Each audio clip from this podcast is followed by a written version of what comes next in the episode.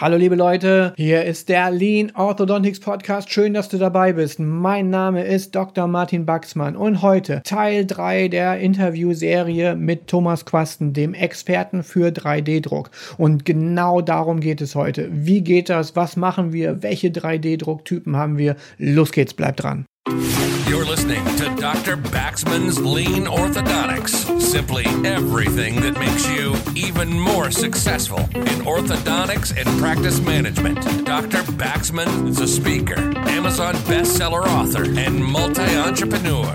Now he takes all that knowledge and brings it to you in one podcast. This is Dr. Baxman's Lean Orthodontics.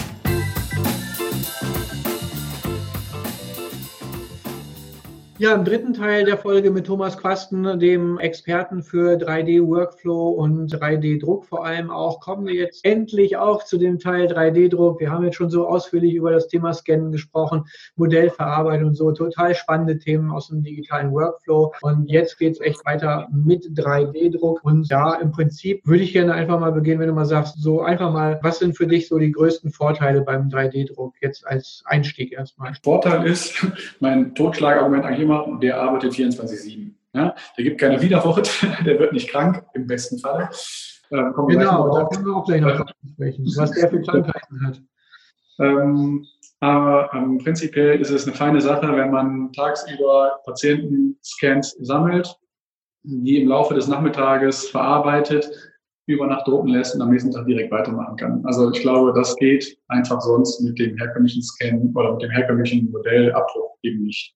Wichtiger Punkt einmal zum Thema Sicherheit ist da vielleicht zu erwähnen, dass viele unterschätzen. Klar, du sagst es so einfach, der druckt dann die Nacht durch und so weiter. Das bedarf natürlich gewisser Vorkehrungen. Man kann so eine Maschine nicht einfach über Nacht irgendwo stehen lassen und laufen lassen. Wenn da irgendwas passiert, das ist fahrlässig, das ist nicht in Ordnung, das gibt ein größeres Problem. Das heißt, zu unserem Umfeld zum Beispiel gehört ganz konkret dazu, dass eine Videoüberwachung ist und dass wir auch quasi Notdienst für den Drucker haben, dann den erstens fernsteuern kann, man kann ihn sofort stoppen oder es ist auch jemand in der Nähe, der sofort hingehen kann und das Ding löschen, wenn es sein muss. Ich meine, haben wir zum Glück noch nicht gehabt und ist auch nicht sehr wahrscheinlich, dass es auftritt, aber ähm, solche Vorkehrungen müssen getroffen sein, einmal am Rande. Genau, auch dazu letztendlich die Aufzeichnung des Videos. Ja? Ähm, auch da nochmal ganz wichtig, wir machen ja von unseren Patienten regelmäßig Fotos. Also der Drucker, das ist eine Webcam am Drucker, idealerweise, das soll in eurem Umfeld dabei sein, der die Arbeit des Druckers auch aufzeichnet, dass er entsprechend dann die ganze Zeit aufgenommen wird. Und so kann genau. man über das Video nämlich, jetzt sollst du weitermachen. Genau. Wir machen ja regelmäßig von unseren Patienten Fotos, um nachzuvollziehen, was passiert wann. Daraus lernen wir, daraus können wir ableiten, daraus können wir planen. Und letzten Endes machen wir genau das gleiche mit den Druckern auch. Durch die Aufzeichnung können wir lernen, wo hat was nicht funktioniert, was hat gut funktioniert. Heißt auch da letzten Endes Videoanalyse von Drucken. Ist ab und zu wirklich langweilig, dem Ding dazuzuschauen, wie er seine Bahn fährt. Aber wenn man sich weiterentwickeln will, muss man eben ja, manche Opfer bringen und das gehört dann immer dazu, sich auch mal sowas anzuschauen. Vorteil 1, sprich, druckt kontinuierlich. Was gibt es für weitere Vorteile? Ähm, letztendlich viele davon ähm, haben wir eben schon besprochen. Wir haben weniger ja, Materialverschwendung ähm, und vor allen Dingen gesünderes Material. Ähm, was heißt jetzt gesünderes Material? Ähm, wir arbeiten sonst mit Gips, wenn wir Modelle herstellen. Ob das jetzt ein super hart oder hart Gips ist, spielt aber erstmal überhaupt keine Rolle, sondern letztendlich ist Gips ja, Sondermüll. Den können wir nicht mal ganz eben einfach so entsorgen. Ähm, es gibt natürlich auch ähm, Kunststoffe, die beim Druck verwandt werden, die gleiches sind. Verwenden wir aber nicht so gerne, weil eben aus diesem Grund. Da sprechen wir, glaube ich, gleich nochmal drüber bei den verschiedenen Druckverfahren. Ist ein, ist ein genau. Also erstmal, ähm, was wollen wir erreichen mit dem Druck, ist so ein bisschen Müllvermeidung ne? an, der, an der einen Stelle. Um, genau. Je nach Druckverfahren ist das unterschiedlich. Da, wenn wir jetzt, du sprichst ganz konkret ja das PLA-Verfahren oder FDM, also mit so einem Druckmaterialfaden quasi, ähnlich wie eine Heißklebepistole funktioniert das Ganze ja so ein Filamentdrucker. Da gibt es ja sehr tolle Materialien. Was ist da so das Besondere dran? Das Material ist letzten Endes aus aus Maisstärke gewonnen. Ähm, wir verwenden mittlerweile eins, was völlig farbfrei ist, sprich keine Farbpigmente in sich hat. Und ähm, das Material hat eine EU-Norm, ähm, nach der es kompostierbar ist. Aber auch da sind wir wieder an unsere Grenzen gestoßen, unfreiwillig, weil es gibt zwar eine EU-Norm, diese wird aber nicht von der Bundesrepublik Deutschland anerkannt, sodass ähm, letzten Endes die EU-Norm, die eine Kompostierbarkeit ähm, verspricht, in Deutschland so nicht umgesetzt werden kann. Genau, es gibt ja noch die Abfallverordnung neben, äh, daneben, neben diesen Materialien. Die Abfallverordnung ist noch eine eigene Verordnung, die ist dann länderspezifisch wiederum. Und ja, da haben wir nicht schlecht gestaunt, als wir die ersten Modelle kompostieren wollten und das dann tatsächlich schwierig wurde. Aber es wird nach wie vor noch von vielen, die davon keine Ahnung haben und aber ganz viel reden, beworben in dem Bereich. Und ja, hört lieber auf uns, überlegt euch, wie ihr die tatsächlich entsorgen könnt. Ihr könnt sie nicht im Garten vergraben und ihr könnt sie auch nicht in eine industriellen Kompostierungsanlage zuführen. Das ist genau, das nicht in die Biotonne kippen, sondern wenn ihr da Fragen habt, wendet euch gerne an uns. Das können wir durchaus ähm, dem einen oder anderen dann mal verraten, wie wir das Ganze auf die Beine stellen, dass es A, legal ist und B, tatsächlich auch noch einen Vorteil mit sich bringt. Ganz genau. Ähm, wir sind jetzt eigentlich schon mittendrin. Welche Druckverfahren gibt es denn so? Was ist denn so heute aktuell und warum gibt es überhaupt die verschiedenen oder sagen wir mal, wie, wie ziehen wir das Beste aus den verschiedenen Drucken? Also letzten Endes haben wir gerade eben schon mal angesprochen, ist, ähm, was du gerade eben sagst, FDM ist eine Schmelzschichtung.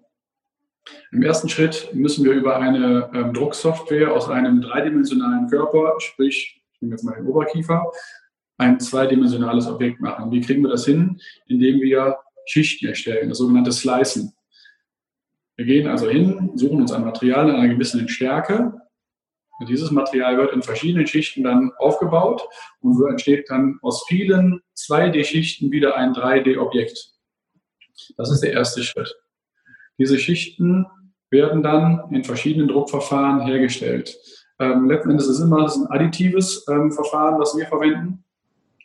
Du hast das eine gerade schon genannt, ähm, wie eine Heißklebepistole, ich sage mal wie eine Spinne. Da fährt ein Druckkopf drüber und der spinnt die ganze Zeit einen Faden ab indem er das Material, was vorher aufgespult auf einer Spule sitzt, ähm, erwärmt und dann dementsprechend plastisch verformen kann und durch das Erkalten bleibt es dann eben in dem Zustand, wie es dem Modell entspricht. Dieses Verfahren verwenden wir und als zweites verwenden wir noch einmal die Stereolithografie oder DLP, letztendlich das gleiche Verfahren unterschiedlicher Lichtquelle, ähm, wo letzten Endes aus einem Harz, aus einer Flüssigkeit durch Lichteinstrahlung ja, feste Bestandteile gewonnen werden, auch hier wieder in unterschiedlichen Ebenen. Auch da wird über einen Stempel das Material immer wieder in die, die Harzflüssigkeit getaucht und durch erneutes Beschießen mit einer Lichtquelle baut sich so auch dort ein Modell wieder auf. Das sind so die beiden gängigen, denke ich, Verfahren, ähm, die wir verwenden. Ähm, Ausblick, es gibt natürlich auch noch ähm, 3D-Biegeroboter, ja, ähm, siehe Lingualtechnik, wo aus einem Stück Draht, einem Stabdraht, genau ähm, ein Bogen hergestellt werden kann, ein individualisierter, auch eine sehr coole Sache. Ähm, scheitert, glaube ich, einfach gerade noch daran, dass die Drucker dafür nicht ganz preiswert sind, diese Biegerobotern.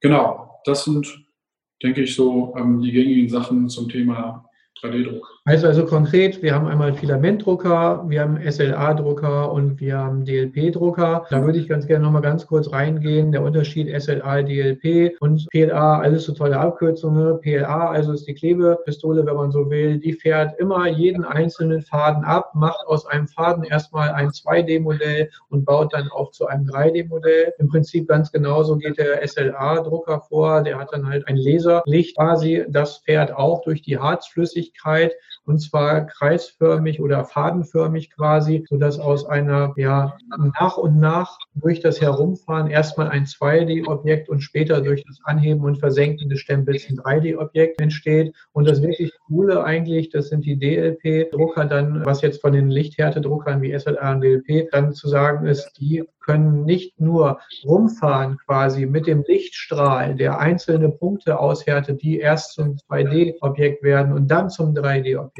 Da wird sofort wie beim Fernseher ein komplettes Lichtbild erzeugt, also sofort mit einem Lichtblitz ein 2D-Objekt. Das bedeutet, dass dadurch die Geschwindigkeit natürlich auch viel größer ist beim Druck. Das ist etwas, was sehr cool ist, ne? was, was viele auch nicht wissen. Der SLA-Drucker Formlabs, der ist in ganz vielen Praxen, haben wir den schon gesehen und gefunden hat aber einen Nachteil, nämlich wenn man in die Massenproduktion gehen will. Nicht nur, weil er klein ist, aber auch von der Technik her. Gehe ich einfach nochmal drauf ein. Was macht er? Hat man ein Modell, was passiert, dauert keine Ahnung, sagen wir mal eine Stunde, dann ist es fertig. Hat man zwei Modelle, dauert es zwei Stunden, drei Modelle drei Stunden. Wie ist das beim DLP-Drucker? Letzten Endes ist es dem DLP-Drucker ziemlich egal, wie viele ähm, Modelle er gleichzeitig auf seiner Plattform hat. Er, du hast ja gerade schon gesagt, generiert Lichtbild pro Schicht. Ja? Angenommen, beim Slicen in der Software werden 77 Schichten ähm, errechnet. Dann wird der ähm, Drucker hingehen und 77 Lichtbilder erstellen und die nacheinander generieren und auf, ähm, ja, das, auf das Harz schießen. Und so hat man direkt eine ganze Schicht ausgehärtet über das Licht und muss nicht dem Laser folgen, folgen, folgen, folgen, bis eine Schicht fertig ist und dann erst die nächste Schicht ankommt. Heißt, die Zeitersparnis ist immens. Genau, also wirklich ganz einfach ausgedruckt. Wir können die ganze Plattform des Druckers vollladen mit Modellen und ob der ein Modell druckt oder ob der 20 druckt, das ist in der gleichen Zeit fertig, weil es einfach nur die Anzahl der Schichten ist. Ausschlaggebend ist lediglich die vertikale Höhe des Objekts und das gibt dann letzten Endes die Druckzeit irgendwie vor beim DLP. Und das ist halt anders bei dem SLA und bei dem PLA-Druckern. Wie kriegt man überhaupt erstmal so ein, so ein Modell auf die Plattform? Wie geht das? Wir gehen jetzt gerade so ein bisschen rückwärts. Ich habe in der letzten Folge gesagt, das Modell kann im Onyx in unserer Planungssoftware exportiert werden. Das kann aber auch genauso importiert werden in der Drucksoftware. Das heißt, für jedem Drucker gibt es eigentlich eine kompatible Software, die letzten Endes einen virtuellen Drucker darstellt.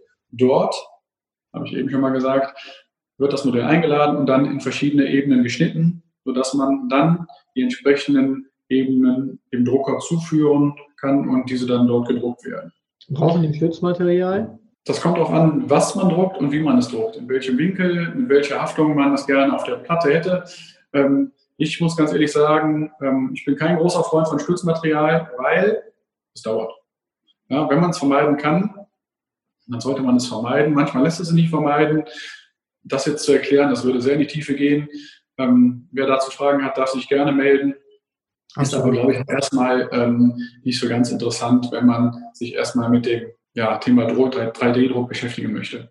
Ist aber eine ganz gute Überleitung dann nochmal zu den unterschiedlichen drei Druckarten, PLA, SLA und DLP, nämlich was die Nacharbeitung angeht. Und Stützstrukturen bedeutet natürlich auch irgendwo gut, das Objekt ist dann nicht fertig, wenn es aus dem Drucker kommt. Was kannst du dazu sagen? Also da gibt es ganz, ganz verschiedene Sachen. Es gibt Stützmaterial, welches einfach herausgeschnitten oder herausgebrochen werden muss. Es gibt wasserlösliches Stützmaterial. Das heißt, man legt das fertige Objekt in Wasser, wartet eine gewisse Zeit ab und das Stützmaterial löst sich auf. auch, auch ein Spezialdrucker, der zwei Düsen hat, der parallel einmal das Hauptmaterial und das Stützmaterial druckt. Das heißt also kein Standarddrucker. Absolut. Und gehen wir jetzt nochmal auf Stereolithografie oder DLP, ähm, dann haben wir nachher einen, ein Objekt aus Harz, welches gehärtet ist, aber welches noch nachbearbeitet werden muss. Heißt, um das ganze Modell jetzt möglichst genau zu bekommen, müssen wir dieses Modell, nachdem wir es aus dem Drucker entnommen haben, erstmal waschen. Und waschen jetzt nicht im Sinne von Wasser und Seife, sondern wir müssen das Ganze waschen mit Alkohol, um eben überschüssiges Harz, was nicht ausgehärtet ist, erstmal von dem Modell zu entfernen. Das dauert seine Zeit. Und auch da muss man nochmal händisch eingreifen, alte Zahnbürsten, kleine Bürsten, um eben dementsprechend Harzreste zu entfernen. Wer jetzt denkt, das Modell ist fertig, der liegt leider falsch, weil danach muss das Modell nochmal nachgehärtet werden. Das heißt, allein das Nachbearbeiten von so einem Harzmodell beträgt in etwa so um die 20 Minuten. Mhm. Klar muss man nicht die ganze Zeit daneben stehen und man kann auch mehrere Modelle parallel bearbeiten, aber die Modelle müssen überführt werden in diese Waschvorrichtung. Die Modelle müssen mit Bürsten bearbeitet werden und die Modelle müssen auch danach nochmal in eine lichtgeerte Box oder ein Lichtgerät überführt werden und auch da nochmal ja, dann nachher entnommen werden. Das heißt, mein Favorit für Modelle, für Arbeitsmodelle, für Schaumodelle ist definitiv ähm, nicht Laser oder Licht, sondern ganz klar ein PLA-Drucker. Genau, weil dort die Nachbearbeitung deutlich geringer ist. Das heißt, das Modell kommt aus dem Drucker, wenn wir so drucken, wie wir es drucken, sprich ohne Stützmaterial, und kann verwandt werden. Ist auch einfach eine, eine, Risikoabwägung, muss man ganz klar sagen. Wir hatten vorhin schon gesagt, oder du hattest es äh, genau erklärt, Basis von den PLA-Materialien ist meist Maisstärke oder was ähnliches, also ein biologisch abbaubares Produkt in einem gewissen Rahmen, aber zumindest ist es ein gesundes Produkt. Das könnten wir quasi auch abbeißen und essen. Da würde jetzt nicht wirklich wahnsinnig viel passieren. Müsste jetzt nicht unbedingt ausprobieren, aber ist halt kein schädliches Material. Wenn wir jetzt die Harze haben, dann sehen wir schon direkt, okay, die sind vielleicht nicht vollständig ausgehärtet. Das kennen wir alles, ob wir das in der Kompositverarbeitung oder bei Metakulaten oder was im Labor letzten Endes haben. Erstens, das können wir nicht einfach so anfassen. Das kann zu Irritation an der Haut führen bis hin zu karzinogenen Veränderungen. Dann haben wir noch das Thema Dämpfe, die dort auftreten. Ganz äh, spannendes Thema. Das heißt, das sollte man möglichst vermeiden, das in geschlossenen Räumen irgendwo zu haben und das exzessiv zu benutzen. In kleineren Rahmen sicherlich möglich, aber wenn du dir jetzt vorgestellt hast, du machst dir jetzt deine Alleinerfabrik auf mit deinen drei Vorne, dann hast du auch nochmal eine ganz gehörige Aufgabe an deine Entlüftung und so weiter. Und auch die Technik, das mit Handschuhen arbeiten, Mundschutz und allem Möglichen, was dazu gehört. Das sind zusätzliche Materialien, das und so weiter und so fort. Das sollte man dann natürlich auch bedenken. Also auch wieder 3D-Druck ist jetzt nicht so, schöpfst du das ein und los geht's, wie das teilweise promotet wird, sondern da gehört so ein bisschen mehr dazu. Genau, da kann ich auch jedem nur empfehlen, guck mal in die Produktdatenblätter rein, vergleicht einfach mal ein PLA mit einem Harz und schaut mal, was da so an lustigen gelben Aufklebern alles so drauf ist auf diesem Blättchen. Ihr werdet merken, das ist ein immenser Unterschied. Und auch, ich greife nochmal das von Martin auf, er sagte gerade, ähm, was da noch alles an zusätzlichen Materialien notwendig ist. Ähm, denkt mal noch einen Schritt weiter. Wir haben eben über die Entsorgung von Modellen gesprochen. Gibt es schon schwierig. Kunststoff auch nicht so ganz optimal. Und jetzt kommen wir zu Alkohol, ja, oder zu Harz getränktem Alkohol. Mhm. Auch das. Den kann man nicht mal eben so in die Toilette kippen. Den kann man auch nicht mal eben so ins, ähm, ins Waschbecken kippen, sondern das ist Sondermüll. Also ähm, es hat viele Vorteile, aber auch Nachteile. Und ich kann nur jedem empfehlen, ähm, so haben wir es letztendlich auch gemacht, kauft euch einen günstigen Drucker, der von mir aus auch ziemlich ungenau ist, aber probiert es erstmal aus. Bekommt ein Gefühl dafür, bevor ihr jetzt etliche Tausende von Euro in die Hand nehmt oder lasst euch von uns zeigen, überspringt den Schritt über diesen kleinen Drucker und steigt direkt an der Stelle ein, wo wir sind und spart euch die kompletten, den kompletten Weg dahin. Ja, man kann im Prinzip sagen, als Analogie für manche Zahnmediziner mag das interessant sein. So ein 3D-Druck ist im Moment so ein bisschen so wie Oldtimer fahren. Ne? Es ist schön, so ein Ding zu haben, es ist toll und umgekehrt sind natürlich ist der 3D-Druck die Zukunft, der Oldtimer jetzt nicht unbedingt. Aber wenn du einen Oldtimer fährst, dann brauchst du zwei Dinge. Entweder musst du ein absolut passionierter Schrauber sein, das ist so einer wie Thomas, ja, der hängt den ganzen Tag daran, wenn er kann und macht und tut und feintunt die Dinger und dann laufen die auch wirklich super gut und das funktioniert spitzenmäßig mäßig. Sonst passiert das nicht so. Dann brauchst du, das ist der, die zweite Variante, brauchst du irgendeine Werkstatt, die wirklich kompetent ist, die schnell verfügbar ist, die dir hilft. Denn wir haben das auch schon am Anfang gehabt. Dann sind dann irgendwie, wir haben fünf Drucker, dann sind da, was weiß ich, wie viele, sind dann 50 Modelle, die sind dann in der Pipeline, das Labor, das brummt, die warten darauf zu arbeiten und plötzlich gibt es dann ein Problem und die ganze Druckerbatterie steht tatsächlich still. Das haben wir schon gehabt und da kommt man schon ganz schön ins Schwitzen. Und wenn man dann nicht weiß, wie man es löst, dann hat man echt das Problem. Weil dann wieder umstellen, dann hat man keine Abdrücke. Ne? Man kann nicht einfach auf Gips umstellen oder sonst was. Dann hat man wirklich einfach tote Zeit und so und so viele Patienten arbeiten, die da nicht vorankommen. Ich will niemanden abschrecken, absolut nicht. Aber es ist eine, eine lernintensive Sache mit so einem Drucker. Und wir haben auch tatsächlich festgestellt, es wird viel geredet im Bereich des 3D-Drucks. Aber dass das wirklich jemand mal so richtig konsequent durchzieht, das ist vielleicht eine Handvoll von Laboren, die das dann machen und die auch beim Troubleshooting drauf haben. Und ja, das ist, das ist einmal zu beachten. Wie sieht das zum Beispiel aus mit dem Thema Kosten des Drucks? Material, Arbeitszeit und so weiter. Wie würdest du du die so einstufen? Wo kriegt man, für welche Drucker kriegt man günstiges Material, für welche teures? Wie, ist da so der Kosten-Nutzen-Faktor von den verschiedenen? Also das, das, sind natürlich viele Faktoren, die damit eine Rolle spielen, aber unterm Strich kann man sagen, Harze sind durchaus teuer und ja. PLA-Materialien ähm, durchaus äh, gut bezahlbar. Ähm, ein Grund für mich mehr, ähm, mich mit den PLA-Druckern intensiver zu beschäftigen als mit, als mit den Harzdruckern. Ähm, ich würde sagen, so im Vergleich liegen die Kosten bei 4 zu 1 ähm, Harz zu PLA. Also viermal höher beim Harz als bei PLA etwa. Hm. In etwa, ja. Genau. Präzision, gibt es da Unterschiede? Geringfügig. Also nicht nennenswert. Oberfläche ist beim Harzdrucker etwas feiner, ja. Ähm, aber was die Dimensionstreue angeht, sind wir beim PLA wieder besser aufgehoben. Ähm, Gibt es auch Studien darüber, dass auch Harzmodelle nach dem Nachbereiten, nach dem Nachhärten noch durchaus schrumpfen in den nächsten genau. 14 Tagen danach. Ähm, hat also alles seine Vor- und Nachteile. Genau.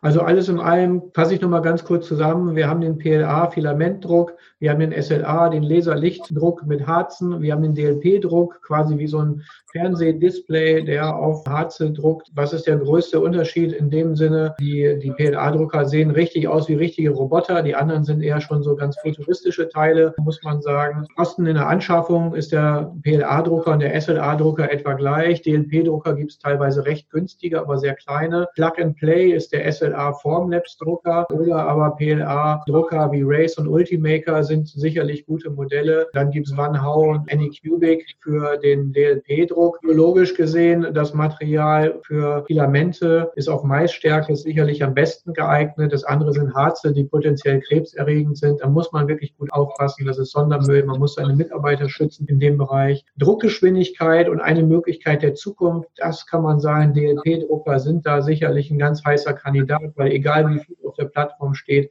es kommt nur auf die Höhe an, was die Druckgeschwindigkeit angeht. Aber dafür ist auch der Preis der Materialien bei SLA und DLP mit Abstand am höchsten 4 mal zu 1, wie Thomas gesagt hat. So, das war unsere kleine 3D- und digitale Workflow-Reihe. Ähm, wir haben die Themen Scannen, Modellbearbeitung, Verarbeitung, Vorbereitung für den Druck und dann auch den Druck jetzt im dritten Teil heute besprochen. Ich bin mir sicher, dass da so einiges an interessanten Tipps für euch dabei gewesen ist. Ich möchte mich nochmal ganz, ganz herzlich bei meinem lieben Kollegen Thomas Quasten bedanken. Wie gesagt, absoluter Experte auf dem Gebiet, macht auch einen tollen Kurs zum Thema Workflow, ist Teil der 3D Auto Expert zusammen mit André Kranzusch und mir.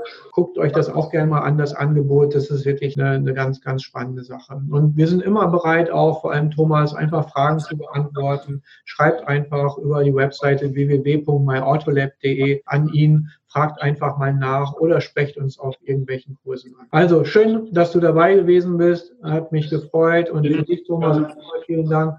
Und als kleiner Gag nochmal für alle, die sich fragen, Mensch, die arbeiten doch zusammen, wieso machen die jetzt ein Zoom-Meeting hier? Ja, wir haben jetzt schon doch ein paar mehr Standorte und wir laufen uns nicht immer unbedingt dann über den Weg, wenn wir es dann mal brauchen für so ein Zoom-Meeting. Aber wir machen auch unsere Ärztebesprechungen zum Teil auch mal über Videos und insofern ist das halt einfach eine coole, innovative Sache. Also, schönen Tag noch, bis bald, macht's gut, vielen Dank fürs Zuhören. Ciao. Been listening to Dr. Baxman's Lean Orthodontics. Simply everything that makes you even more successful in orthodontics and practice management. Lean Orthodontics has made many people successful, and if you apply it consistently, it will help you too. We hope you've gotten some useful and practical information from this podcast. Make sure to like, rate, and review, and tell a friend or two. In the meantime, you can reach out on the website at www.leanorthodontics.com. We'll see you next time on Dr. Baxman's Lean Orthodontics.